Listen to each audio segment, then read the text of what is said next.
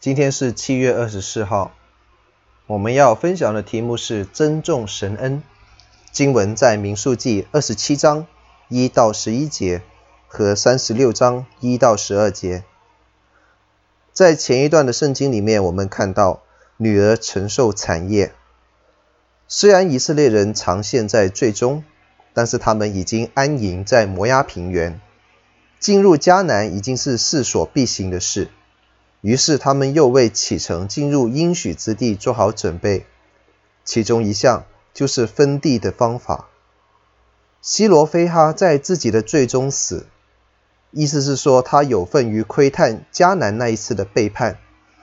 西罗非哈只有女儿，若按照惯例，女子是不能够承继父业。也就是说，将来在应许之地，没有任何的土地会被分到西罗非哈的名下。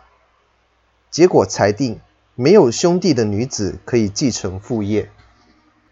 在第二段的圣经里面，讲到保有支派的产业。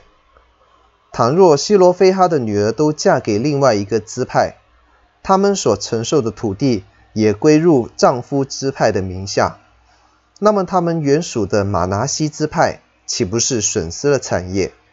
于是又裁定，他们需要嫁给同支派的人，就可以保有支派所分得的土地。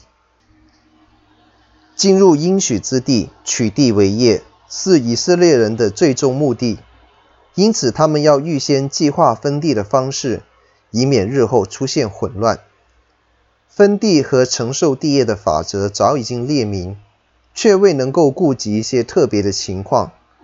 为了处理没有儿子的人的地业成绩的问题，摩西先后两次寻求上帝的指引。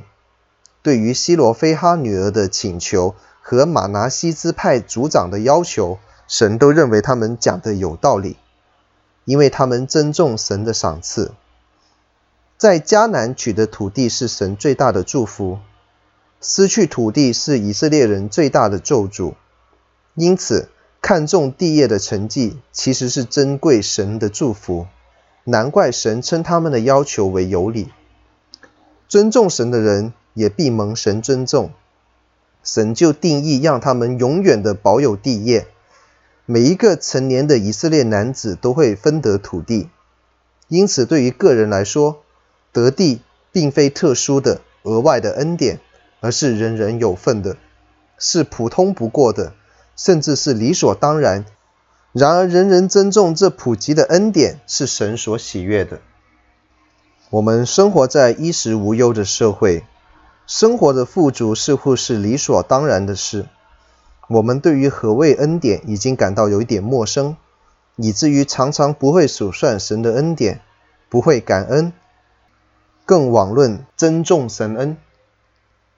在求学的方面，我们可以抱怨升学的志愿未达到预期；工作的方面，我们也可以抱怨薪水和前途未如理想。我们经常会忘记世上有千万个失学失业的人。年轻人是不认识苦难和贫困的一代，那就让我们学习好好的珍惜上帝的赏赐。